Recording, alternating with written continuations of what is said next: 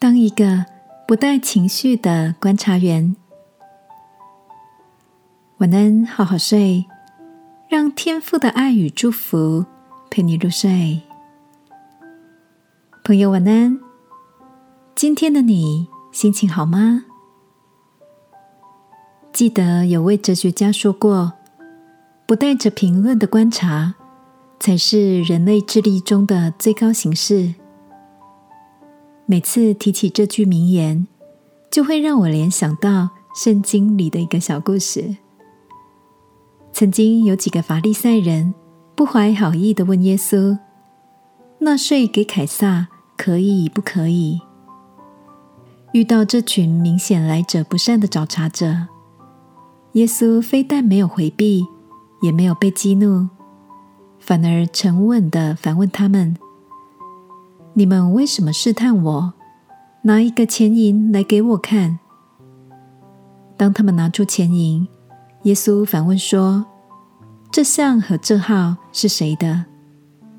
对方回答：“是凯撒的。”于是耶稣说：“凯撒的物当归给凯撒，上帝的物当归给上帝。”这群人就面面相觑。惊叹耶稣过人的智慧，在这个看似冲突一触即发的境况里，耶稣以不带任何情绪的平和态度，跳脱是非对错的先决框架，引导人们做出理性的观察，睿智的化解了剑拔弩张的场面。亲爱的，你是不是也跟我一样？常会不自觉的臆测他人想法，先入为主的带着偏见，试图评论自己所见的一切。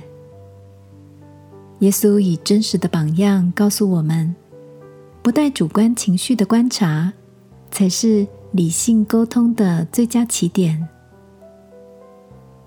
今晚，让我们一起来到天父面前，求他打破我们生命中。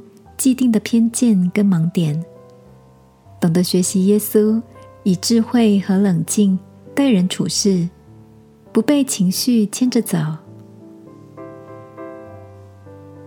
亲爱的天父，我坦诚我的情绪常常跟着喜好对人的印象起伏着，求你帮助我以更全面的眼光、平和的态度来表达意见。